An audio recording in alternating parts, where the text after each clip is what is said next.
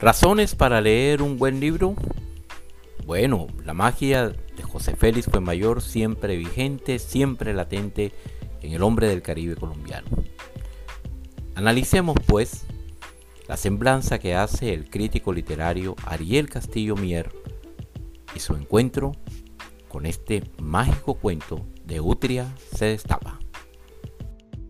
No, es un campesino que se viene a trabajar en la ciudad y por pena camina cabizbajo como viéndose permanentemente los pies, y oye por retazos las tertulias con amigos de su patrón, y empieza a aprender palabras raras que le atraen por su sonoridad y extrañeza.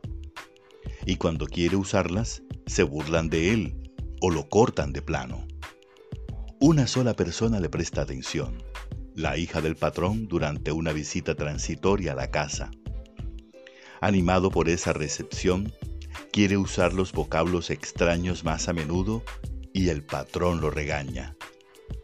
Entonces, ¿cómo que esa cantidad de palabras reprimidas se le van revolviendo en el saco de la memoria hasta cuando una vez llega a un parque frecuentado por locos y levanta la frente y empieza a soltar como agua fluviales en creciente los vocablos por tanto tiempo retenidos y se destapa.